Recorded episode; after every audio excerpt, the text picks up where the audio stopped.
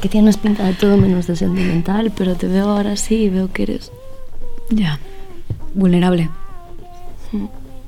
A los valientes no siempre les salen las cosas bien.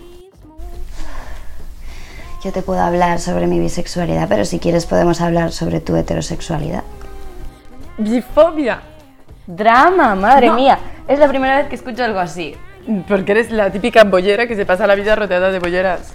No te pega nada estar en Tinder. La verdad que me hice Tinder porque era nueva y quería conocer gente, pero era más rollo amistad.